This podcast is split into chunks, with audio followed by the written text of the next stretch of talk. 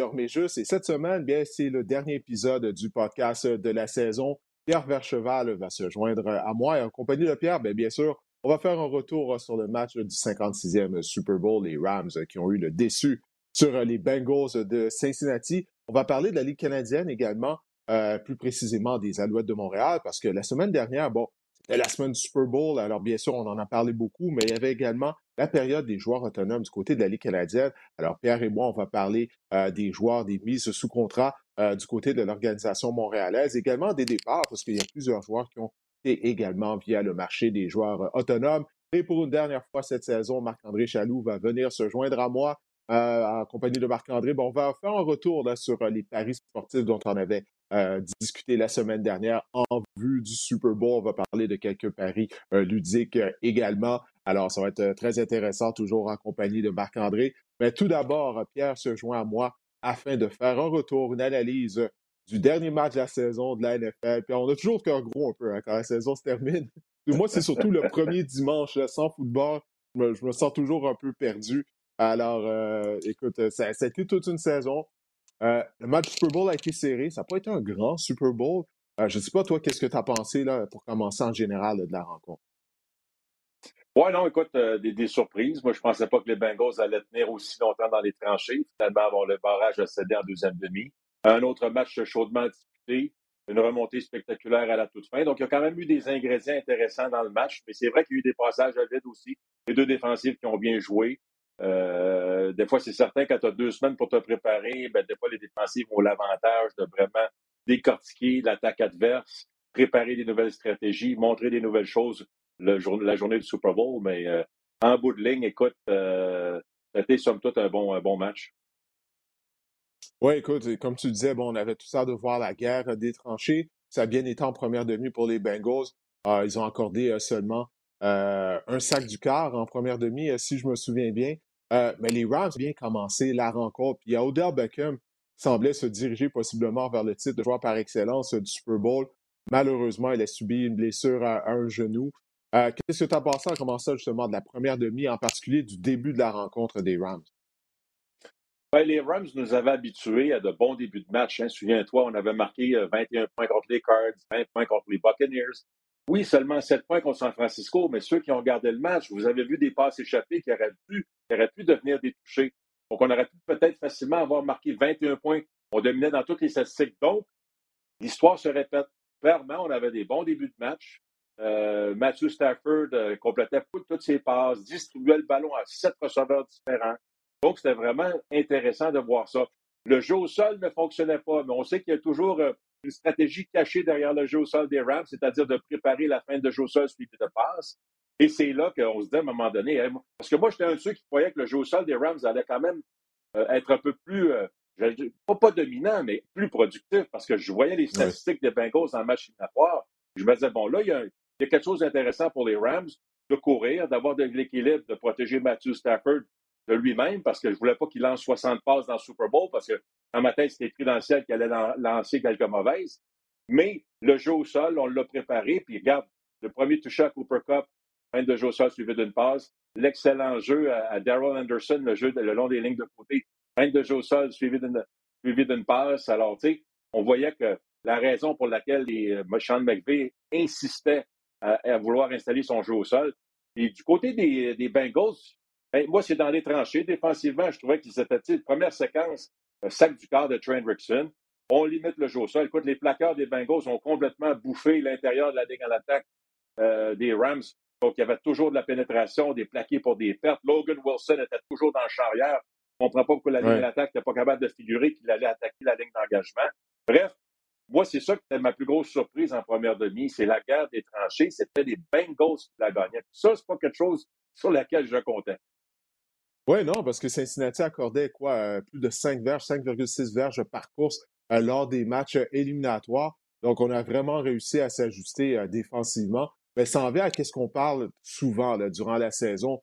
C'est pas une question nécessairement d'avoir un jeu au sol productif, c'est une question de volume, c'est une question de ne pas devenir unidimensionnel, même si l'équipe adverse est en mesure d'arrêter ton jeu au sol. Mais si la rencontre est serrée, il faut continuer de courir afin de maintenir l'équilibre, afin de garder euh, le, play action, la fin de jeu au sol euh, dans le plan de match. Et c'est ce que Sean McVay a fait. Et puis, ça a fonctionné.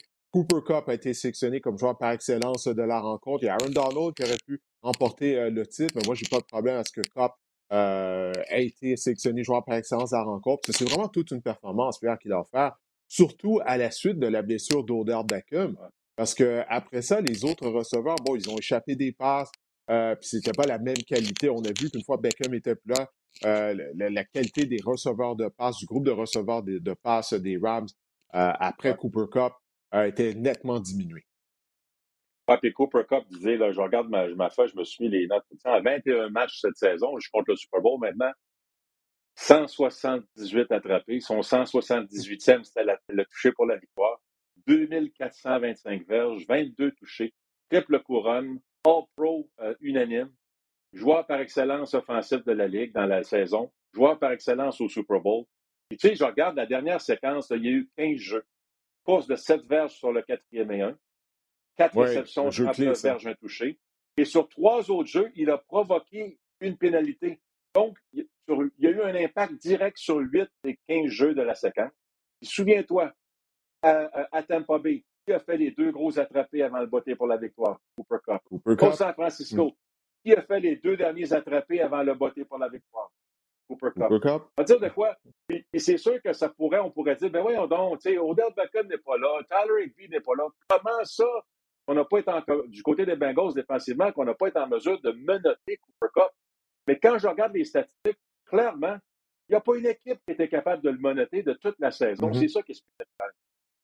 Oui, écoute, c'est, statistiquement, c'est une des meilleures saisons qu'on a vues dans l'histoire de la NFL. C'est une des trois meilleures saisons. Puis là, si tu ajoutes, comme tu viens de dire, euh, la production euh, qu'il a eue lors des matchs euh, éliminatoires, c'est vraiment une saison tout à fait sensationnelle que Cop a connue. C'était vraiment beau à voir de, de, sa part. Matthew Stafford, mais ben, finalement, il n'y a plus de pression sur ses épaules. Hein, parce que, tu sais, on en a parlé tout ou rien pour les Rams. On a tout misé. Écoute, on n'a pas de choix de, première ronde au repêchage jusqu'en 2024. Continuellement, on a échangé nos choix de repêchage afin d'amener des vétérans, des joueurs dont on savait qu'est-ce qu'ils pouvaient faire euh, dans la NFL, euh, que ce soit bon la transaction de Matthew Stafford, euh, celle d'Odell Beckham, Sony Michel même, souviens-toi, Sony Michel, lorsque Akers s'est blessé au camp d'entraînement, on a envoyé quoi un choix de cinquième, sixième ronde à la Nouvelle-Angleterre pour amener Sony Michel. Écoute, la dernière fois qu'on a repêché un joueur en première ronde, ça remonte à 2017 du côté des Rams. Alors, mais pour en revenir à Matthew Stafford, euh, c'est vraiment comme je le disais, il y a beaucoup de poids qui a été soulevé de ses épaules avec cette victoire-là. Qu'est-ce que tu as pensé de sa performance? Moi, j'ai trouvé qu'il a bien géré le match. Oui, il a été victime de deux revirements, mais ça n'a pas été des revirements qui ont nécessairement, nécessairement été de sa faute. Non, exactement. sa première interception, c'est un troisième et 14, donc ça semblait plus un côté de mmh. dégagement qu'autre chose. Un peu le passe du désespoir dans la zone de but, ça s'est avéré être un côté de dégagement. La deuxième, bon, ben, c'est Ben Skinorek qui joue au volleyball, là, qui a gardé le ballon dans les airs, puis Chidobe et Wosier étaient au bon, bon endroit au bon moment. Alors, c'est pas vraiment de la faute de Matthew Stafford, mais moi, j'ai trouvé qu'il était résilient. Euh, c'était pas facile. Il y a eu des passages à vide, père des repères Odell Beckham, il n'y a pas Tyler Higby, il n'y a pas de Joe Sol. La défensive des Bengals joue bien. Euh, tu viens de le dire, il a, toute la pression. il n'a pas le choix, il faut qu'il gagne. Les, Rams sont all-in. On est chez vous, dans notre stade, c'est chez nous dans notre stade. Euh, fait que là, fait qu'en plus, fait que moi, c'est pour ça que je trouve qu'il s'est fait, mal à une cheville à un moment donné, il est revenu. Et c'est encore une fois la remontée spectaculaire, la remontée de 15 jeux, 79 verges, la passe de toucher à Cooper Cup. Alors, puis, moi, c'est ça que je retiens, parce que contre les Buccaneers, il a dû orchestrer une remontée spectaculaire pour gagner. Contre San Francisco, il a dû euh, orchestrer une remontée spectaculaire pour gagner par trois points. Donc, les trois derniers matchs, le Super Bowl inclus, c'est trois matchs où on a gagné par trois points. Et Matthew Stafford a dû orchestrer la dernière séquence pour donner la chance aux Rams de marquer des points pour la victoire. Il a comblé un écart de 10 points contre San Francisco au quatrième quart. Il a comblé un écart, on tirait de l'arrière au quatrième quart contre les Bengals. Fait, fait vraiment, il était bon quand ça comptait. Là. Il était bon quand il fallait qu'il soit bon. Fait que ça, on ne pourra jamais lui enlever. Alors moi, c'est ça qui m'impressionne. Parce que, tu sais, je pense que tu as raison de le dire. Il y avait énormément de pression. Puis, mine de rien, je regarde les statistiques. Les Rams ont marqué 11 touchés en match éliminatoire. Et il a participé aux 11. Parce qu'il a, a, lancé 9 passes de toucher. Puis les deux touchés au sol, c'est lui qui les a marqués. Un contre les Cards, un contre les Bucks. Alors, vraiment, il a, il, a, été, il a été bon. Oui, puis là, bon, hier, je voyais là, sur les réseaux sociaux Là, on commençait à parler, est-ce que Matthew Stafford, on commençait à poser la question, est-ce que Matthew Stafford maintenant est digne d'être sélectionné au temple de la renommée? Moi, personnellement, je, crois que non. Toi, qu'est-ce que tu en penses? Je serais curieux de savoir ton avis. Ah, je trouve que ça va vite un peu. Il ne faut pas regarder. Hein? C'est clair qu'il il, peut peut-être entrer dans la discussion, mais c'est pas vrai qu'une victoire au Super Bowl va tout effacer et va tout automatiquement donner le, temps de la renommée à un joueur de football. Il faut faire attention parce que, tu sais, euh, il y a beaucoup d'éléments qui entrent en ligne de compte dans tout ça. Mais c'est sûr que, bon, il peut être dans la discussion. Il n'était clairement pas dans la discussion avant de gagner le Super Bowl. Moi, je pense qu'il entre dans la discussion. Il y aura un petit discussion, mais moi aussi, je suis d'avis que pour l'instant, euh, il, il, a une belle carrière, il est bon, mais le Hall of Fame, le temps de la renommée, c'est parce que c'est un autre coche. C'est l'excellence. C'est les gens qui vont transformer leur position. C'est les gens qui vont, qui vont un talent générationnel. Je veux dire, qui, ils vont réinventer une position. Il faut faire attention avec ça. Il ne faut, pas donner l'étiquette trop rapidement. Ah, écoute, je suis entièrement d'accord avec toi. Pour moi, il n'y a même pas de conversation à avoir. Je vois ça sur les réseaux sociaux, je vois ça euh, durant certaines émissions de football sur les réseaux américains. J'ai comme, ben voyons, est-ce qu'ils sont tombés sur la tête? comme... Mais écoute, on va parler d'un joueur qui, lui, euh, va se retrouver au temple de la renommée, c'est aucun doute. Il s'agit d'Aaron Donald. Euh, Aaron Donald, Écoute, il l'avait sur le cœur, hein, la défaite que les Rams ont eue au Super Bowl il y a quelques années contre les Patriots de la Nouvelle-Angleterre. Parce que lorsque, tu regardes son CV, Pierre, il a tout gagné. Il a tout gagné les, honneurs individuels qu'un joueur en défense peut remporter. Je sais que TJ Watt euh, a remporté le titre de joueur en défense par excellence cette année, puis c'était pleinement mérité. Watt a égalé le record pour le plus grand nombre de sacs du quart en une saison de Michael Strahan. Il a vraiment été un joueur clé du côté de la défense des Steelers. Mais le meilleur joueur en défense, pour moi, ça demeure Aaron Donald. Et tu as parlé de Matthew Stafford, comment il a été bon au bon moment pour euh, les Rams. Ça a été la même chose pour Cooper Cup. On peut dire la même chose pour Aaron Donald. Euh, le plaqué euh, qu'il a effectué en situation de quatrième essai, une verge à franchir, la pression qu'il a appliquée sur Joe Burrow lors de la dernière séquence, forçait Burrow à être victime d'une passe incomplète. Écoute, Aaron Donald est âgé de 30 ans. Durant la semaine, il a dit il a ouvert la porte. Là, si jamais les Rams gagnaient le Super Bowl, il allait peut-être se retirer. Il voudrait passer du temps avec sa famille. Il en est sa dixième saison. On va voir qu'est-ce qui va arriver. Mais ça a été toute une performance de sa part. Parce que c'est quelque chose que j'ai parlé dans notre émission d'après-match euh, au niveau des grands chasseurs de quart. Une chose d'être en mesure d'appliquer de la pression lors du premier quart, lors du deuxième quart. Est-ce que tu peux le faire au quatrième quart? Quand tu es épuisé et quand ton équipe a besoin que tu fermes la porte, quand ton équipe a besoin de stopper la formation adverse en fin de rencontre, les grands sont en mesure de le faire. Je remonte dans le temps. Bruce Smith, Reggie White, tu sais, tu les as vus jouer également. Et au quatrième quart, ils étaient toujours présents. Lawrence Taylor, c'était la même chose également. Puis Aaron Donald est dans cette lignée-là, dans cette lignée-là de grands joueurs, de grands chasseurs de quart. Je sais, c'est un plaqueur, mais écoute, il est vraiment tout un joueur sensationnel. Moi, j'adore le voir jouer. Puis, je tu peux le voir, là, je m'en porte en parlant juste de lui. Mais j'étais content de le voir réussir de gros jeux à la fin de la rencontre et de finalement gagner un Super Bowl. Ouais, puis tu sais, TJ, puis j'arrêterais. C'est sûr que le, jeu le plus important, c'est le dernier, parce qu'il y avait encore une chance pour les Bengals de continuer leur séquence. Donc, c'est vrai que cette pression-là, pour forcer la passe incomplète, devient par le fait même son jeu le plus important. Mais moi, j'aurais même tendance à dire que son jeu le plus important, c'était après l'interception de Matthew Stafford. Les Bengals avaient marqué un toucher de 75 verges. Stafford se fait intercepter. On, on est en troisième et trois à la ligne de 11 des Rams. On peut vraiment donner le KO aux Rams. Et troisième et trois, bang, sac du corps de Aaron Donald, on force le botté de précision. Et à partir de là, les Bengals ont eu cinq séquences, ont gagné 50 verges, ils ont donné quatre autres sacs du corps et ils n'ont ils ont absolument rien produit. Moi, ce jeu-là a été déterminant. Parce que si les Bengals marquent un autre touché, je ne le sais pas, ça change l'allure du match psychologiquement, au niveau du pointage, c'est deux possessions d'avance.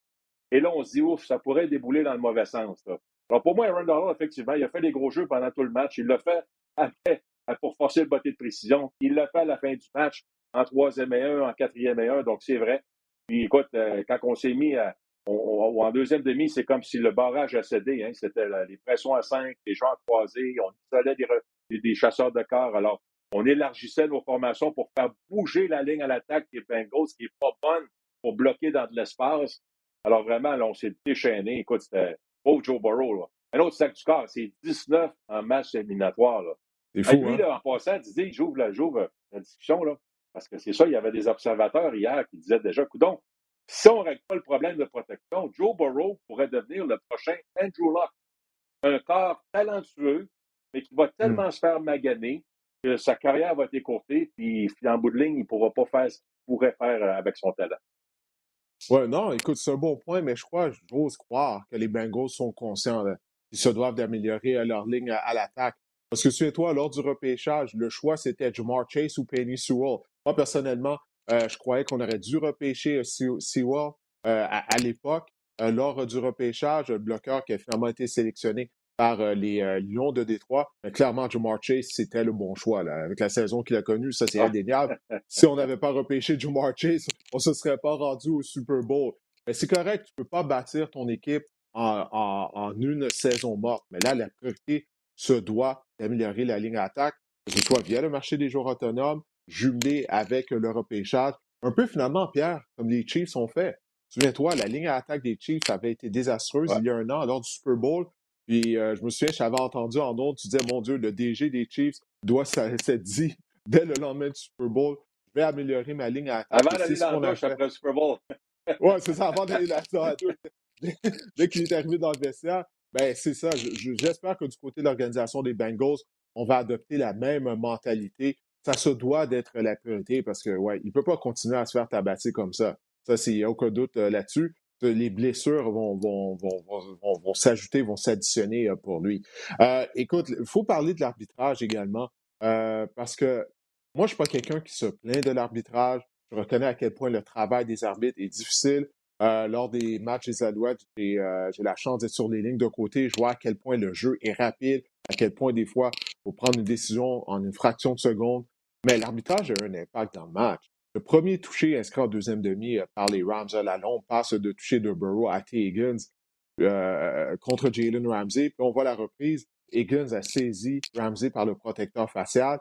Et dans tout ça, c'est que les arbitres n'ont pas été conscients, je trouve. Ils, ont tout laissé passer jusqu'à la fin du quatrième quart. Puis là, soudainement, ils lançaient des mouchoirs le moindrement qu'un joueur euh, retenait un adversaire. Non, c'est ça qui est frustrant parce que tu peux retenir le gilet, tu peux tirer, tu peux accrocher pendant 58 minutes, d'un coup, dans les deux dernières minutes, tu peux pas le faire. Alors, c'est vrai qu'on a. Il y en a qui vont dire Ouais, mais écoutez, là, les Bengals, ils ont été chanceux que le de T. Higgins, c'est vrai. Et peut-être qu'il n'aurait pas dû avoir de pénalité pour avoir retenu contre Logan Wilson. Mais moi, quand je vois Wilson qui barre le chemin avec le bras droit, avec le bras il barre le chemin avec le bras gauche, qui retient avec le bras droit, qui arrive trop vite sur le dos du receveur de Cooper Cup quand avant que le ballon arrive. À un moment donné, je me dis, il y a toujours bien des limites. là. C'est rendu de la WWE. Mais en même temps, je suis d'accord avec toi que rendu là, ben, tu as tout laissé passer. Fait que les demi-défensifs, eux autres, sont pas fous. Là. On teste toujours, c'est toujours ça là, en défensive. Jusqu'à où on peut aller, jusqu'à où on peut tirer l'élastique? Ah ouais, il nous laisse aller là. il nous- Combien de fois j'ai vu des demi-défensifs barrer le bras d'un receveur? Le receveur était pogné à essayer d'attraper le ballon juste avec une main.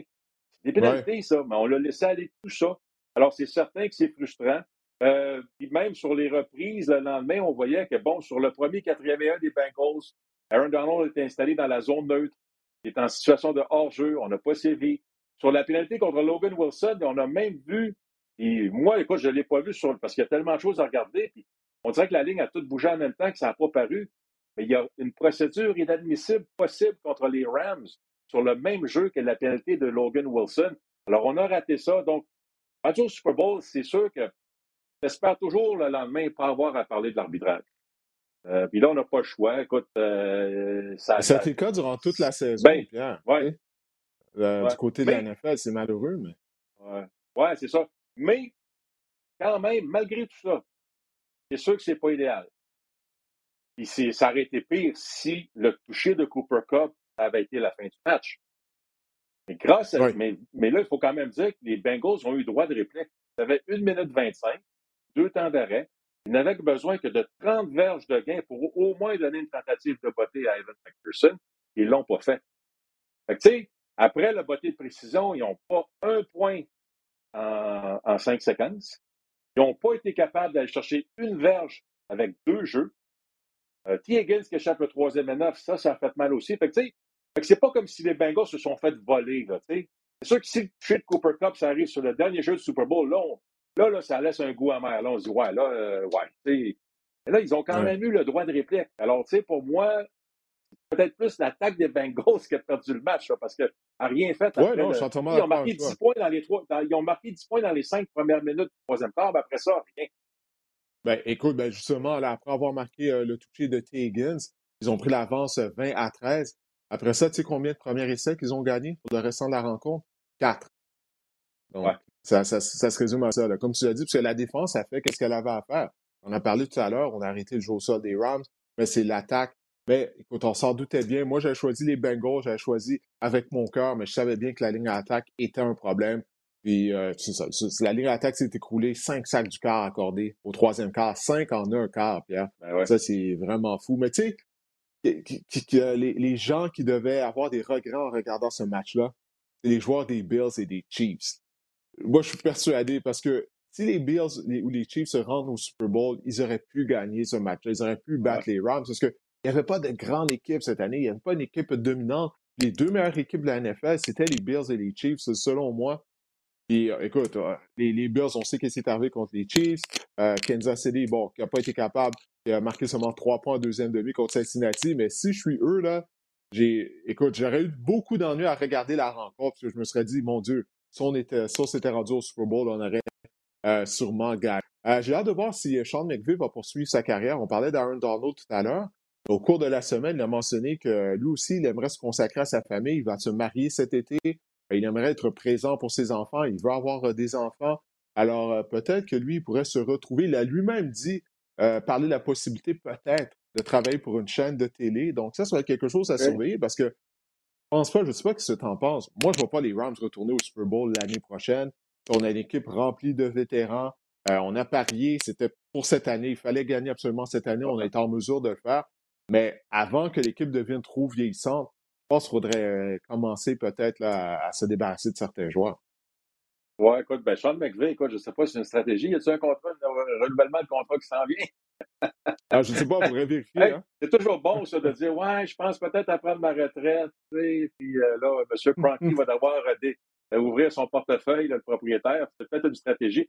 bon, je sais que il va, il va prendre le temps de célébrer, il va prendre le temps de passer à son affaire, mais à brûle pour point après le match, il y avait quand même l'air d'un gars qui allait revenir. Finalement, parce qu'il avait comme un peu. Euh, comme un peu éteint euh, les, les, les, les, rumeurs. Contrairement à Ron Donald, qui lui n'a jamais, n'a jamais dit non, non, c'est pas vrai. Il a dit Ah, je vais penser à mon affaire, je vais célébrer. Fait que lui, il a peut-être plus une, euh, de son côté. Mais, mais, pour revenir à la question des Rams, ouais, ça va être intéressant parce que bon, il dit joueur vedette, joueur d'impact, c'est des gros salaires. Fait que les Rams sont vraiment.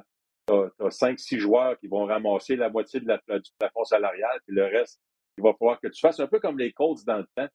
Tu sais, que tu développes ouais. choix, ton, ton quatrième choix pêchage, ton sixième choix pêchage. Tu sais, tes gars qui coûtent pas cher vont devoir avoir des rôles importants, amener de la profondeur. Fait que tu vas avoir vraiment des gars qui font beaucoup, beaucoup d'argent, puis après ça, des gars qui sont au salaire minimum. Il n'y aura pas bien, bien de, de, gars dans le milieu.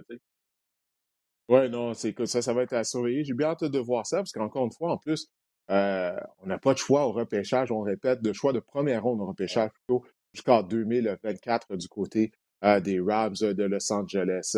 Ben, écoute, on va se tourner du côté de la Ligue canadienne et des Alouettes, comme je le disais euh, au début de l'épisode. C'était la période des joueurs autonomes la semaine dernière qui a commencé du côté de la Ligue canadienne.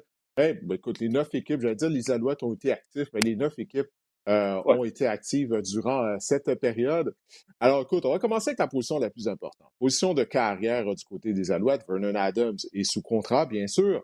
Euh, on avait libéré Trevor Harris il y a quelques semaines et on l'a remis sous contrat. Trevor Harris, donc, sera de retour avec les Alouettes en 2022.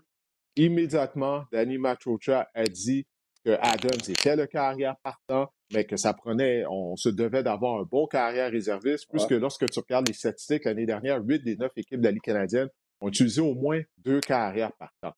Donc, dans la Ligue canadienne, ça tend, c'est comme ça, c'est une tendance qu'on voit depuis plusieurs années. Ça te prend deux, deux bons carrières euh, dans la mesure du possible du côté de la Ligue canadienne.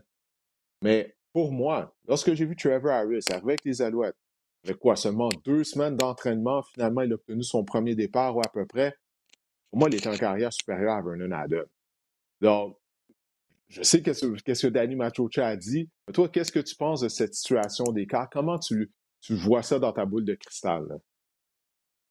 Ben, premièrement, au niveau de la profondeur, c'est exceptionnel. Euh, je pense que de, Trevor Harris et, Danny Machocha ont très bien joué ses cartes parce que je pense que Trevor Harris, clairement, a dû aimer son, passage euh, court avec les Alouettes. Danny Machocha lui a donné la chance de devenir un joueur autonome très tôt pour lui dire, regarde, on aimerait ça te garder, on aimerait ça que tu reviennes. On est conscient que, regarde, toi, tu peux trouver un boulot de partant ailleurs, pour faire plus de sous parce qu'on ne peut pas payer deux gars avec des salaires de partant. Donc, je pense qu'il y a eu une belle connexion qui s'est faite. Euh, puis Trevor Harris, quand il a fait le tour, il faut croire qu'il ne s'est pas fait donner des garanties pour être partant, puis il a décidé de revenir avec les Alouettes. Je trouve que ça, ça s'est bien joué. Euh, Vernon Adams qui a restructuré son contrat, tant qu'on a été mis sur contrat jusqu'en 2023. D'après moi, il y avait une petite restructuration. Peut-être qu'on était chercher un peu d'argent là pour aller chercher et payer d'autres joueurs. Moi, j'aime beaucoup ce qu'on a fait à la position de carrière. On a même ajouté Dominique Davis. Bon, je comprends que c'est une police d'assurance supplémentaire, un troisième quart, c'est pas une mauvaise chose. Euh, puis bon, il y a eu des ennuis euh, à Ottawa, mais tu sais, avec Harry Jones, avec Anthony Calvillo, entraîneur des corps, tu sais, regarde, des fois, les gars peuvent se refaire une santé mentale, une santé physique, une santé football, euh, en, en prenant un petit pas de recul. Fait qu'on sait jamais, c'est quand même un beau talent. Mais non, c'est sûr que Vernon Adams, écoute, l'an passé, il a avoué qu'il s'était mis énormément de pression parce que c'était une des rares fois dans sa carrière que c'était le partant. il savait qu'il était partant. C'est la première fois dans sa carrière Ligue canadienne. là, j'ai les nouvelles pour Vernon Adams. Il va en avoir de la pression parce que le gars en arrière est capable de jouer. là, j'ai hâte de voir comment lui va gérer ça. Mais regarde, ça sera aux Alouettes de gérer ça. Mais au moins, on a le luxe de dire si on a une contre-production, si on a quelqu'un qui ne joue pas bien, il faut, faut tout de suite faire un changement. On va dire de quoi Trevor Harris, c'est clairement euh, en espérant qu'il accepte bien son rôle de mentor, parce que je pense que c'est peut-être ça qu'on va lui demander, mais il a l'air d'un gars qui est prêt à l'accepter. C'est clair que, tu sais, pas besoin d'attendre trop, trop longtemps les contre-performances pour changer ton corps. Oui, parce que Vernon Adams, c'est ça, on, parle bon, euh, de, Harris, comme tu viens de mentionner, qui pourrait jouer le rôle de mentor. Ah, là, il y a Anthony Carvio qui est là pour l'encadrer, en plus de Carrie Jones. Mais là, il a 28 ans, il va avoir 29 ans. Euh, c'est plus un jeune, c'est plus le jeune quart que, Jim Pop avait amené à Montréal par voie de transaction. Il est rendu un vétéran. Donc, euh, à un moment donné, il faut que ça se passe de son côté. Là. C'est bien beau. Tout le temps, on parle de l'encadrer, de l'aider. Là, il est rendu un vétéran. Là, il y a un autre vétéran à la position de carrière. En tout cas, moi, j'ai bien hâte de voir ça. Ça va être une histoire à suivre tout au long euh, de la saison. Matt Shields a quitté l'organisation. Les Alouettes ont libéré. Il a signé avec les Tiger Cats de Hamilton pour les gens qui se demandent où est Matt Shields dans, dans, dans cette euh, équation, euh, dans, dans, tout ça. Euh, mais mettons, on va parler également des autres joueurs qu'on a mis sous contrat. il y a notamment le receveur de passe montréalais, Ergi Mayala, ancien de l'Université du Connecticut, ancien des Stampeders de Calgary. On a mis sous contrat. il avait été un choix de première ronde des Stampeders en 2019. Je sais que Danny Machocha souhaitait voir plus de production de la part du receveur, des receveurs canadiens. Alors, est-ce que tu crois euh, que l'ajout de Mayala va permettre aux Alouettes d'atteindre cet objectif? Ben là, je le souhaite, parce que les Alouettes, euh, malheureusement, receveurs canadiens, les Alouettes, euh, c'est synonyme de cimetière pour les receveurs canadiens. On les utilise pas, on les développe pas, on met pas beaucoup d'importance à cette position-là. Mais là, je pense qu'on veut le faire. Là. Machocha a même dit on aimerait, on aimerait ça avoir même deux receveurs canadiens pour notre ratio de joueurs canadiens partants. Est-ce qu'on espère que le client Julian Grant va se développer? On a Ergi Mayalav. Donc là, je pense que ça, c'est important. La position de receveur canadien, c'est une position qui n'a pas été très valorisée par les Alouettes par le passé. À commencer avec Mark Tressman, qui n'était pas fou de ça. Euh, fait que là, regarde, ça va être intéressant. C'est une belle signature, c'est certain. Regarde, euh, c'est un joueur que. Les Stampeders, c'est une pépinière de receveurs canadiens. Ils ont le don de les repêcher, ils ont le don de les, préparer. Euh, fait que ça va être intéressant. J'espère que c'est cette première saison que les Stamps vont se transposer avec les, les Alouettes et vont continuer à progresser. Oui, parce que bon, l'année dernière, il a inscrit aucun touché à Mayala, mais toutefois, lors de sa première année euh, dans la Ligue canadienne, il avait inscrit euh, cinq touchés, il avait amassé 562 verges par voie de réception. Alors, on espère qu'il pourra reproduire cette production au sein de l'attaque montréalaise. la position de bloqueur à gauche, il semble, ben, pas il semble, on va avoir un nouveau bloqueur à gauche partant, puisqu'avant la période des joueurs autonomes, euh, les Alouettes ont échangé Tony Washington aux Eskimos d'Edmonton en retour euh, du plaqueur Michael Moore. il semble que du côté de l'organisation montréalaise, on va faire confiance à Chris Schlager, qui en est, euh, quoi, sa troisième, quatrième saison avec les Alouettes.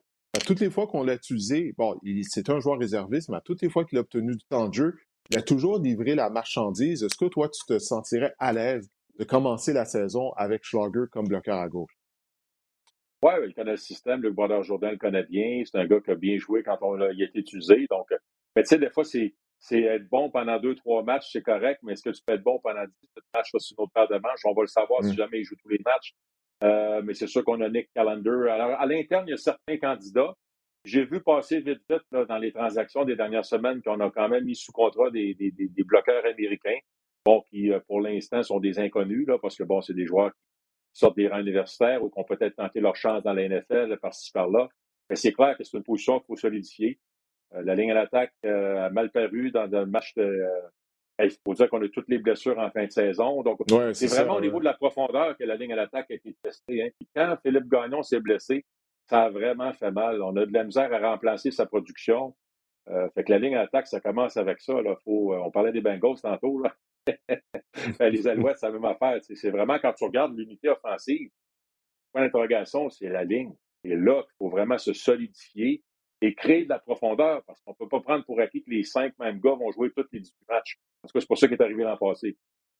Non, puis c'est dommage, hein, parce que souviens-toi, en première moitié de saison, euh, lors du camp d'entraînement, la ligne à attaque représentait un point d'interrogation. Elle a été une agréable surprise lors de la première moitié de la saison. Les Alouettes étaient l'équipe, je crois, qui avait accordé le plus petit nombre de sacs du quart. En tout cas, on était parmi les meneurs. Elle jouait très bien à toutes les semaines. C'est pas juste en termes de protection, c'était également euh, au niveau des blocages au sol pour William Stambach. En tout cas, moi, je trouvais que c'était possiblement la meilleure ligne à attaque de la Ligue canadienne, mais là, en deuxième moitié de saison, les blessures se sont accumulées, puis là, c'est devenu un problème, euh, malheureusement. Alors, on va voir euh, qu'est-ce que ça va donner. il y a eu quelques départs qu'il faut mentionner du côté de la formation montréalaise, en commençant par David Ménard. David Ménard qui a connu une brillante saison 2021 au sein de la ligne défensive. Il, était le meneur des Alouettes au chapitre des sacs du quart, mais il avait une polyvalence. Euh, il peut jouer à position d'ailier défensif, position de plaqueur. Alors là, même, même utilisé au sein de la ligne à l'attaque euh, lors du match Hamilton, souviens-toi justement, là, lorsqu'il y avait eu plusieurs blessés au sein de la ligne, puis bon, il avait tiré son épingle du jeu à ce joueur qui est fort sympathique, euh, un joueur québécois, encore une fois, toujours disponible après victoire ou défaite, afin de répondre aux questions. Là, il est retourné avec les Lions de la Colombie-Britannique. Malheureusement, il a pas été, les Alouettes n'ont pas été en mesure d'en tenir une entente avec lui, qui avait pourtant été finaliste au titre de joueur canadien par excellence de la Ligue. Qu'est-ce que tu penses du départ de David Ménard? Ouais, ben c'est décevant. mais c'est clairement ce qui est arrivé dans le processus. Moi, de la façon dont je vois ça, c'est que David Ménard a résurrecté sa, sa carrière avec les Alouettes. Donc, j'ai l'impression qu'il est arrivé avec un contrat qui n'était pas très généreux. C'est comme reviens mm-hmm. chez vous, tu vas venir à Montréal, tu vas être chez vous, tu vas venir jouer avec les Alouettes on va te donner une chance de, repartir ta carrière parce que, tu sais, ça avait comme mal fini avec les Lions. Puis, euh, dans le fond, il ne devait pas coûter cher, Didier. Puis là, il coûte beaucoup plus cher. quand tu penses à tout l'argent qui est mis dans la ligne défensive des Alouettes, il n'y en avait pas assez pour David Ménard. Fait que, après moi, Danny Machocha, il a dû le prendre par la main, puis il a dit Écoute, David, je vais t'amener à l'aéroport, va-t'en à Vancouver. Tant mieux pour toi, je peux pas. J'aimerais ça te le donner, cet argent-là, mais je ne l'ai pas, je peux pas. Moi, je pense que c'est plus ça qui est arrivé. C'est une question d'argent. Il faut croire que ça doit être des sommes intéressantes parce que dans ma tête, je me dis toujours un joueur québécois. Quoi qu'à moi, ça se peut qu'il soit en amour avec Vancouver, puis l'organisation, puis tout ça, puis il aime ça, ce point de pays-là. Mais tu sais, moi, je, dis, je disais toujours à la blague, c'est pas vrai que je vais aller jouer en Saskatchewan pour 10 000 de plus. Ouais. on va dire, si tu es prêt, non, c'est ça, 10 000 tant qu'à ça. C'est un contrat. C'est vraiment un beau contrat que les Lions lui offrent. Il n'y a comme pas le choix de dire non. Puis il connaît l'organisation, il connaît la ville. Pas. Euh, je suis bien content pour David Manard. Clairement, s'il a pris cette décision-là, ben c'est ce qu'il y a de mieux pour lui. C'est de la business, puis tu prends une décision qui est la meilleure pour toi là, et ta famille. Oui, ben, ce statut de sa carrière aussi, c'est peut-être sa dernière, fort probablement, sa dernière opportunité de faire sauter la banque, entre guillemets. Alors, écoute, c'était une, occasion qu'il ne pouvait, pas, pouvait pas dire non à cette opportunité euh, plus tôt. En tout cas, on lui souhaite la meilleure des chances. Euh, moi, j'ai toujours trouvé que David était un chic type. Je n'avais jamais compris pourquoi il avait été seulement un choix de quatrième ronde ou repêchage. Je me disais, mon Dieu, ce gars-là, il devrait être repêché en première ou deuxième ronde, puis avec la carrière qu'il a connue, ben, il l'a prouvé euh, effectivement qu'il aurait dû être repêché euh, plus tôt. Il avait connu une belle carrière également avec euh, les Carabins. Il y a eu d'autres départs. Il y a plusieurs joueurs de la défense des Alouettes qui ont quitté pour Ottawa. Patrick Levels et Money Hunter, ainsi que Rudy Barron, Ty Cranston sont tous mettant des porte-couleurs du rouge et noir d'Ottawa. En attaque, il y a BJ Cunningham qui n'est plus là. Lui aussi, il est à Ottawa. le départ de Cranston, ben, clairement, ça ouvre la porte à Marc-Antoine de quoi afin de devenir le maraudeur partant. Ah, absolument. C'est sûr que ça, c'était écrit dans le ciel. C'était juste une question de temps. Euh, ça me fait rire quand je vois Patrick Lavos partir, Money Hunter partir. Les Alouettes vont un petit peu moins jaser avant les matchs, puis ils vont dire Regarde, on va passer aux actions au lieu des paroles. hein, parce que ça, ça, ça m'avait laissé un goût amer. Patrick Lavos, c'est un joueur que j'adorais, mais j'ai trouvé que l'an passé, à un moment donné, c'était trop rendu le Patrick Lavos Show, puis euh, les prédictions, puis les commentaires avant, dans les, avant les matchs, puis pendant. Puis avant la période d'échauffement, puis après la période d'échauffement, les Alouettes étaient toujours en train de jaser, puis de, Mm-hmm. plus souvent, plus, souvent qu'autrement, quand il faisait ça, il ne gagnait pas les matchs. Là. ça, ça ben, c'est sûr, moi, je suis un gars de ligne, tu dis, je suis un peu calme. Tu sais, les gars de ligne en attaque, on est plus réservés, plus calme. Bon, on ne gaspille pas trop notre énergie là-dessus. On ne gaspille pas trop notre énergie là-dessus. Mais moi, moi, ça me fatiguait. Sincèrement, ça me fatiguait de voir tout ça. Excuse-moi l'expression, ces grands gueules-là. Euh, je ne sais pas si à un moment donné, ça aussi, j'ai à jouer dans l'équation de dire, regarde, il y a des limites là, à être un bon joueur de football. Si on pense qu'on a des, solutions à l'interne, on passe un autre appel, puis on, nettoie un petit peu le vestiaire. Là, ben, écoute, il n'y a pas d'autre façon de le dire. Ça a mal paru. La prédiction avant le match éliminatoire contre les Tiger Cats de Hamilton. Euh, puis les Alouettes ont perdu. Lui-même, souviens-toi, il avait accordé un toucher, je crois c'est contre Brandon Banks. Euh, ça, ça, ça, a mal paru. Ça, a mal paru, puis je crois pas que Danny Matrocha a apprécié ça. Euh, ben moi, je suis un peu déchiré parce que je reconnais tout ce que tu dis, puis je suis d'accord à 100% euh, avec toi. Tu sais, sur les lignes de côté durant les matchs, je vois à quel point ça passe sur le terrain et tout. Mais Levos est un bon joueur de football. malgré le fait qu'il parlait souvent, mais des fois, durant les matchs, quand il y a des joueurs qui allaient trop loin, c'est lui qui allait les prendre par le bras et disait Hey, retourne au caucus. Il, il y a ce côté-là aussi de Patrick Levels qui l'amenait. Il essaie des fois de calmer les joueurs, mais des fois, c'est lui le joueur le plus énervé également. Il était productif sur le terrain. Mais je pense finalement, il y a peut-être plus de moins que de plus euh, du côté euh, de Patrick Levels. Mais lui aussi, c'est un chic type, euh, par contre, toujours disponible pour parler aux médias. Tu sais, il aime parler, donc il refusait jamais une entrevue. Donc nous, les membres des médias, on aimait ça aller lui poser des questions. On savait qu'il allait toujours nous donner un bon show. Mais, euh, c'est ça, en tout cas. Écoute, on va lui souhaiter la meilleure euh, des chances euh, maintenant euh, à Ottawa. il y a Jamal Davis, l'excellent ailier défensif qui a quitté. lui, il tente sa chance du côté de la NFL avec les Chargers de Los Angeles.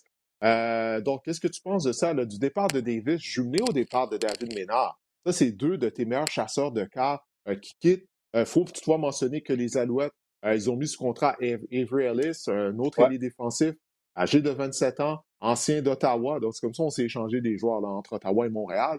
Mais Ellis, 18 sacs en 4 saisons euh, seulement. Donc, ce n'est pas nécessairement un chasseur de cars explosif. Oui, non, écoute, c'est quand même un gars qui est intéressant, très intense, beaucoup d'énergie, euh, très robuste. Euh, donc, je pense que c'est un gars qui peut amener beaucoup de profondeur à la position de la ligne défensive chez les Alouettes.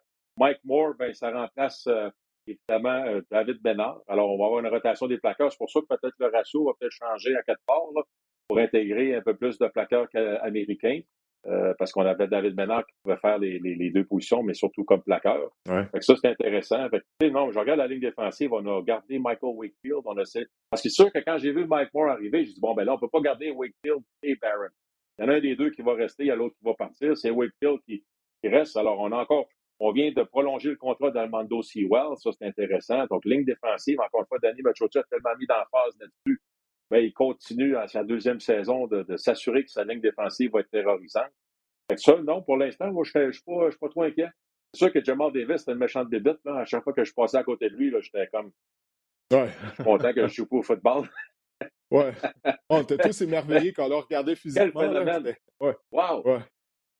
Assez impressionnant. Ouais, non, je suis surpris que la NFL, surtout que la NFL, hein, on est encore un peu, euh, je crois que c'est de moins en moins, mais tu sais, euh, le eyeball test, là, le, test du coup d'œil, la NFL, on aime ça. Non, on cherche des prototypes physiques.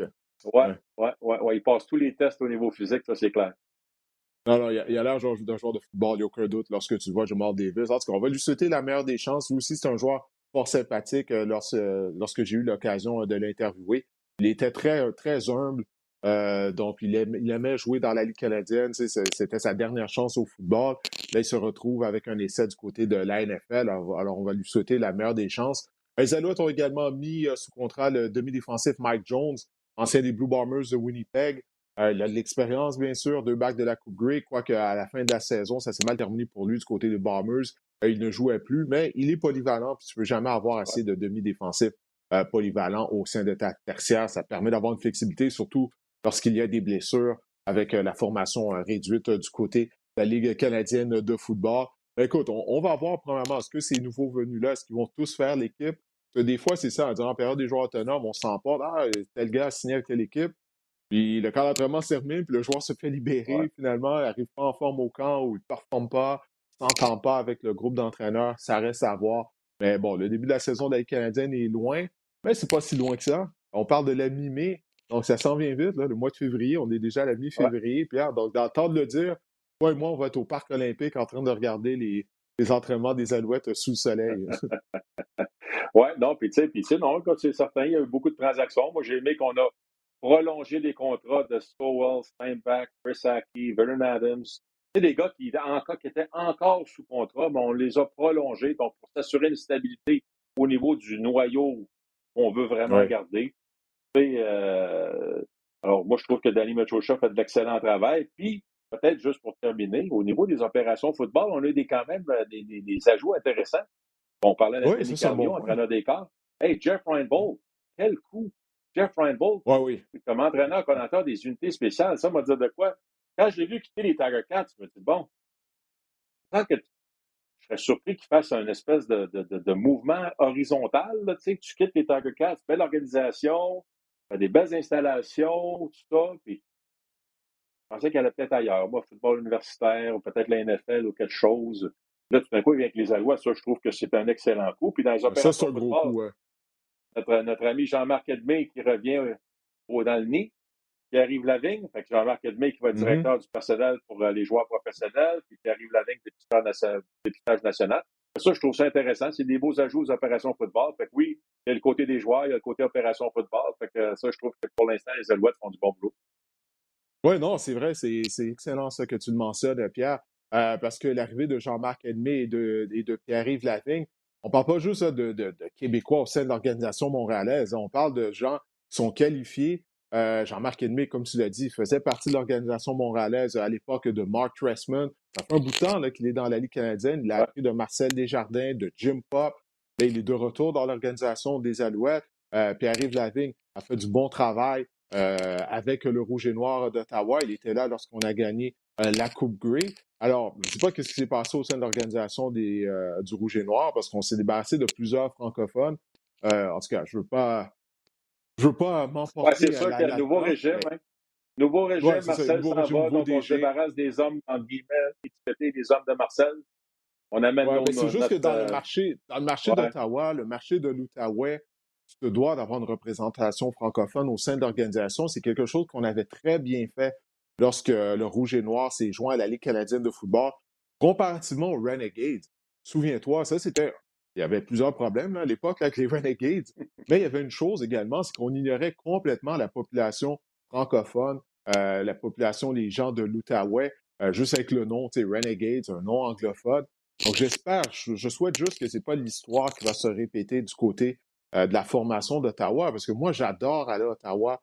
Euh, c'est un, de mes stades favoris euh, de, la, Ligue canadienne. C'est un très beau stade. Tout ce qu'on a fait avec les restaurants autour et tout, la rue piétonne, il y, a, une belle ambiance au match. C'est, c'est un des rares endroits dans la Ligue canadienne, lorsque tu regardes dans les estrades, où justement les gens qui viennent assister au match sont jeunes. Parce que la Ligue canadienne a ce problème-là de, de, rejoindre les jeunes. À Ottawa, tu y vas, puis il y a des gens qui sont dans la vingtaine, puis c'est comme un happening d'aller là avec ta bière, avec tes amis, de regarder un match rouge et noir. Puis il y a une grosse présence francophone. Tu sais, quand on se promène après les matchs, les gens nous saluent. Il y a bien des gens d'Ottawa qui viennent au match. Donc, j'espère juste qu'on va pas recommencer à commettre les mêmes erreurs qu'on a déjà fait dans le passé au sein de l'organisation d'Ottawa. Oui, écoute, ils ont frappé fort en plus avec toute l'espèce de, linge carotté, euh, l'image l'image de marque, les casquettes, les gilets, les t-shirts. Ils ont vraiment frappé un grand coup de circuit avec ça. Puis, euh, la zone de but, ou comme tu dis, là, c'est plus comme un, euh, un bar, tout ça, là, c'était un happening. Fait que c'est le fun. Non, ils ont fait toute une. Et je suis content que c'est toi qui as, parlé des restaurants autour du stade, et non moi. Tu c'est moi qui parle de ces affaires-là. Écoute, j'ai une bonne fourchette aussi. Je suis un ancien joueur de ligne, moi aussi, oublie pas, sauf de ligne défensive. Donc, j'aime bien ça manger. Il ben, faut que je surveille ma, nutrition parce que j'ai tendance à prendre du poids rapidement. Alors, écoute, comme je disais, dans le temps de le dire, la saison de la Ligue canadienne euh, va recommencer. D'ailleurs, la Ligue canadienne qui a envoyé son calendrier, euh, qui a publié son calendrier de la saison morte des événements à venir. Donc, il va avoir un corps d'évaluation cette année. Ça fait deux ans qu'il n'y en a pas eu en raison de la, pandémie. Donc, il devra en avoir un à la fin euh, du mois de mars à Toronto. donc, ben, c'est ça. En tout cas, on a bien hâte que les activités reprennent. Mais avant, toi et moi, on va se reposer un peu puisque la saison de la NFL est tout juste de se terminer. Alors, Pierre, écoute, je remercie de ton passage au podcast. Je souhaite de te reposer. Je sais à quel point tu travailles fort euh, durant la saison. Euh, c'est un marathon, surtout au nombre de matchs que tu décris en compagnie de David. Euh, toute la préparation, ça que les gens n'ont pas toujours conscience, toute la préparation que ça prend de, en couvrant les deux ligues, la Ligue canadienne et la NFL. Donc, profites-en bien afin de te reposer. Super, merci beaucoup Didier, toujours un plaisir. Puis toi aussi, prends, bien soin de toi. Puis on se revoit, comme tu dis, là,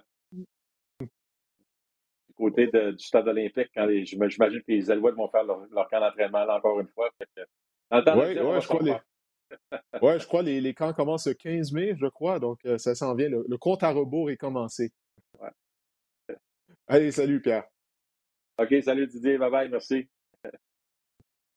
Alors, on va maintenant se tourner euh, du côté euh, des paris, comme on vous le disait. La semaine dernière, Marc-André est venu, il nous a conseillé quelques paris euh, en vue du match du 56e Super Bowl. On va effectuer un retour là-dessus, Marc-André. Alors, je ne sais pas si tu as fait de l'argent finalement. Est-ce que ça a été payant, tes paris? plus ou moins, plus ou moins. Il y en a certains des, bons coups et d'autres moins bons, on va dire ça comme ça. Mais toujours des montants raisonnables quand même. Vous voyez, je suis encore dans ma maison aujourd'hui. Ouais, non. ben, premièrement, tu vas garder la maison. OK? on en avait parlé la semaine dernière. Il ne fallait pas parier l'hypothèque. Donc, tu, es toujours en possession de ta maison. Donc, ça, déjà, ça, euh, mm. euh, c'est bon signe. Mm. C'est bon signe.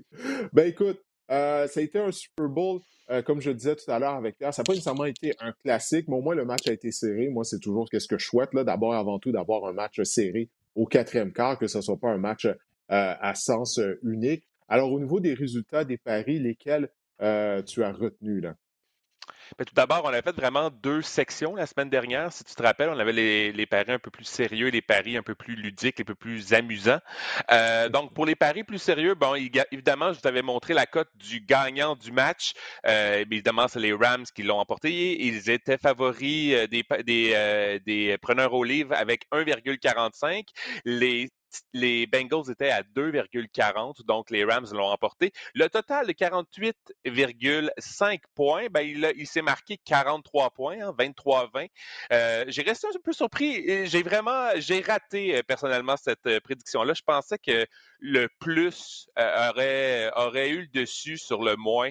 je pensais qu'il allait marqué un peu plus de 50 points euh, dans mon cas, euh, personnellement. Donc, 43 points, le moins l'a emporté. Le premier jeu à l'attaque euh, des Rams a été, on, savait, hein, il y avait soit une passe ou soit autre jeu, ben, c'était l'autre jeu qui l'a emporté à 1,65. C'était une course de Cam Akers, le premier jeu à l'attaque des Rams, et le premier jeu à l'attaque des Bengals, ben, ça a été une passe à 1,85, une passe de 8 verges de Joe Burrow à Tyler Boyd. Euh, donc, euh, euh, le, pass à 1,85 l'a emporté pour les Bengals. Je vous avais parlé également des verges par la passe. Qui des deux carrières aura le plus de ou récoltera le plus de verges par la passe au cours de la rencontre? Mais Matthew Stafford l'a emporté avec 283 verges par la passe à 1,70. Il était également favori dans cette prédiction-là. Et je vous avais fait parler également du total de verges par la passe accumulée par Joe Burrow à 2,60 275,5 verges. Ben, c'est le moins qu'il a emporté. Pour la troisième fois en quatre matchs éliminatoires, Joe Burrow n'a pas atteint le cap des 276 verges. Il en a obtenu seulement 263. Moi aussi, je suis un petit peu surpris euh, de, ce résultat-là, de ce total-là pour Joe Burrow. Il faut dire, par exemple, que ce genre de pari, il y a souvent le scénario de match qui, qui, vient jouer, euh, qui vient jouer dans les paris ou qui entre en ligne de compte. Hein. Je pensais que bien que Joe Burrow était sur le point de, fracasser le 276 verges avec la dernière séquence, mais vous en avez parlé tantôt avec Pierre, euh, euh, l'attaque a été vraiment anémique sur la dernière séquence à l'attaque des Bengals au Super Bowl. Oui, encore une fois, les répercussions de la mauvaise ligne à l'attaque des Bengals, ça s'est bien fait ressentir au niveau des paris sportifs, comme quoi il n'y a pas de limite pour améliorer cette ligne à l'attaque. Un des paris qui nous intéressait, euh, c'était qui sera le premier joueur à inscrire le, premier, en fait, le premier touché de la rencontre euh, sera inscrit par quel joueur? On se disait, bon, ça va peut-être être un joueur comme euh, ce match JP Ryan. Eh bien non, ça a été Odell Beckham avant de se blesser. Odell Beckham a été payant pour vous avec sa cote de 8 avant de se déchirer le ligament croisé antérieur plus tard dans la rencontre. donc, Odell Beckham oui, oui, absolument. Odell Beckham a, vraiment, euh, avec sa cote de 8, c'était impressionnant. Donc, euh, pour vous expliquer un petit peu, euh, si vous avez mis, mettons, 10 avoir la bonne prédiction d'Odell Beckham, ben, ça vous rapporte 80 Donc, c'est intéressant à ce niveau-là. Oui, alors Odell Beckham, bon, on va lui souhaiter une bonne convalescence, mais c'est le même genou, hein, c'est le même ligament croisé intérieur qui s'était déchiré il y a quelques années. Alors, on est en droit de se poser la question, est-ce que Odell Beckham, est-ce qu'il sera en mesure de redevenir le joueur qu'il était auparavant? Ça, ça reste à voir. Ah, et est-ce qu'il sera de retour avec les Rams? Il a laissé mm-hmm. sous-entendre qu'il serait vraiment ouvert à revenir avec les Rams. Au point de vue fantasy, euh, ça peut être intéressant. Si Robert Woods revient, ça fait également euh, trois euh, receveurs de passe, disons, explosifs. Ça reste à voir au niveau fantasy pour 2022. Ouais, ouais, Odell, là, qui, allait faire sauter la banque, il allait devenir joueur autonome, mais là, avec cette blessure-là, euh, il va perdre de l'argent, malheureusement. Mmh euh, mais écoute, son compagnon la position de receveur, Cooper Cup, lui, il a été égal à lui-même. Hein. On en parlait la semaine dernière à quel point il a été constant tout au long de la saison. Pierre l'a mentionné également. Il n'y a personne qui a été capable de ralentir, aucune défense qui a été en mesure de ralentir Cooper Cup. Ça s'est poursuivi au Super Bowl. Je t'écoutais dans l'antichambre faire l'éloge d'Aaron Donald, euh, de ses prouesses, à quel point il, a été un jour... Euh, dans, dans l'antichambre du football, euh, dans la salle d'attente. je, t'écoutais faire l'éloge d'Aaron Donald. Ça aurait été vraiment été une belle histoire, surtout qu'il a vraiment réalisé le jeu qui a potentiellement mis fin à la rencontre. Mais vraiment, Cooper Cup a, été élu le joueur euh, par excellence de, la compétition.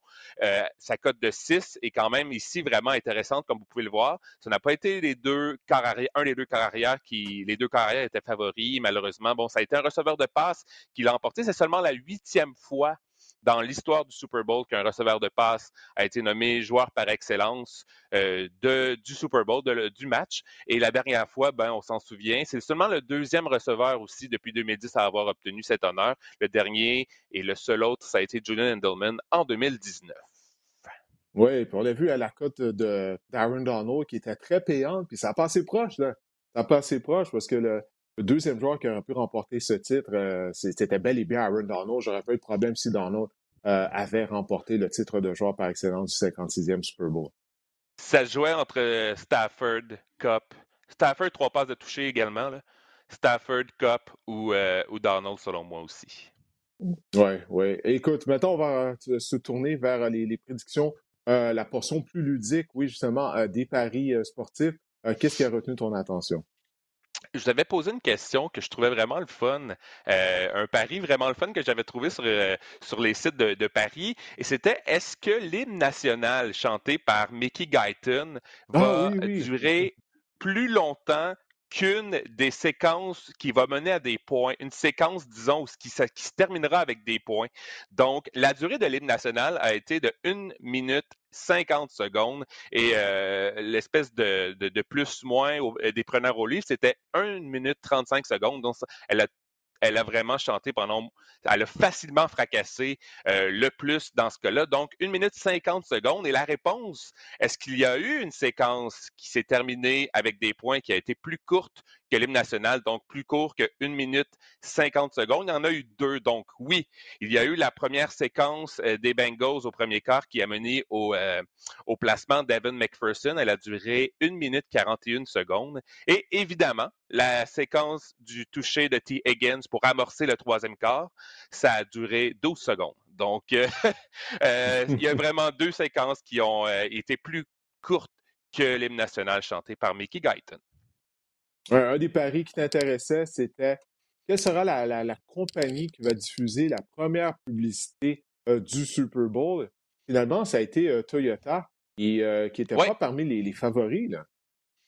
Et j'ai vraiment essayé de voir la cote de Toyota et j'ai malheureusement pas trouvé. Donc oui, Toyota a été la première publicité euh, diffusée pendant le Super Bowl hein, et euh, c'était l'histoire touchante du, euh, para-athlète de biathlon Brian McKeever et de son frère Robin. Là. Et ce qui est intéressant là-dedans, c'est que la première pub, ben, ça a été un sujet canadien. Hein. Ça, a été des, athlètes paralympiques canadiens par la suite, les frères McKeever. Donc c'est vraiment intéressant de voir que ça, ça nous touche on parle du plus gros événement aux États-Unis, voire planétaire, et on a une pub avec, euh, avec des protagonistes canadiens. Et j'ai remarqué au niveau des publicités cette année, il y a vraiment eu une augmentation dans les publicités de crypto-monnaies.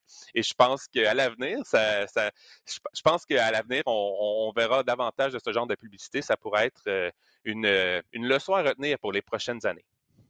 Ah, ça, ça reste à voir. Souviens-toi du début des années 2000.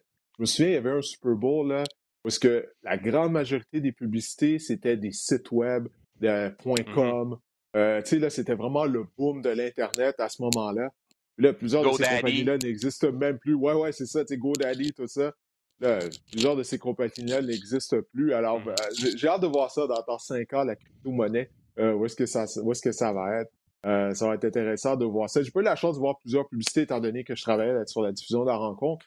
Euh, mais hier sur YouTube, je suis tombé sur la publicité.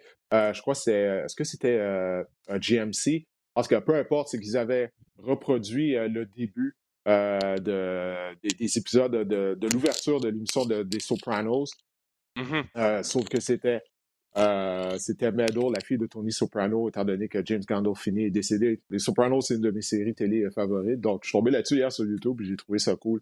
Euh, qui, euh, il, y a, il y a une pub euh, aussi avec Larry David là, qui parlait de crypto. C'était ouais, parler. Pas vu. Ouais, ouais, ouais, ouais, Écoute, une fois qu'on termine l'enregistrement, je crois que je vais aller sur YouTube pour essayer de la trouver, parce que ça, ça, fait quelques podcasts qui la mentionnent. Là.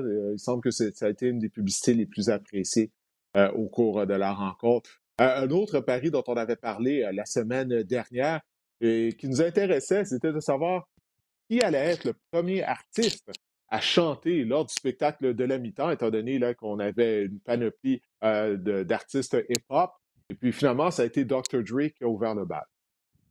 Mais exactement. Il y a peut-être une petite controverse ici. Hein? Je vous avais parlé du premier artiste à se pointer. Si c'est, tu sais, il y, a à chanter et à se pointer sur la scène. Hein? Euh, ici, mm. on peut voir si c'est le premier artiste à avoir à s'être pointé ou qu'on a vu à la télé, ben c'est Dr. Dre qui l'emporte. C'est le premier artiste qu'on a vu, mais c'est ce que c'est le premier artiste à chanter une chanson, ben à ce moment-là, c'est Snoop Dogg. Mais peu importe, euh, ça a vraiment été un. Bon, tout le monde, les critiques sont unanimes. Hein. Je pense que, que tout le monde a apprécié le, spectacle de la mi-temps. C'était empreint de nostalgie. Même 50 Cent était là. Euh, on a chanté vraiment. Euh, même mm. si vous n'êtes pas des fans de, hip-hop, de rap de ces années-là, je pense qu'on a tous déjà entendu les chansons qui ont été, qui ont été diffusées au Super Bowl durant le spectacle de la mi-temps. Ouais, c'était, c'était des classiques, c'était des classiques. Là. Malheureusement, tout le monde sur les réseaux sociaux se, moquait un peu de 50 Cent. il avait l'air plus de 1 dollar, là. Mais écoute, ça fait longtemps, là, in the club, là. Tu sais, ça, ça fait longtemps que c'est sorti. Donc, euh, euh il n'a mm. plus la shape qu'il avait, disons, mais bon. ça nous arrive, ça arrive à tout le monde en vieillissant. Que, que voulez-vous? Que voulez-vous? Euh, maintenant, la douche de Gatorade, ça, c'est toujours un pari intéressant à tous les ans. Finalement, la douche de Gatorade que Sean McVeigh a reçue, elle était bleue aux couleurs des Rams, finalement. Exactement. Euh, c'est nullement scientifique ma statistique, mais c'est la troisième fois en quatre ans que c'est du Gatorade bleu qui est, euh, hmm. qui est lancé sur l'entraîneur gagnant.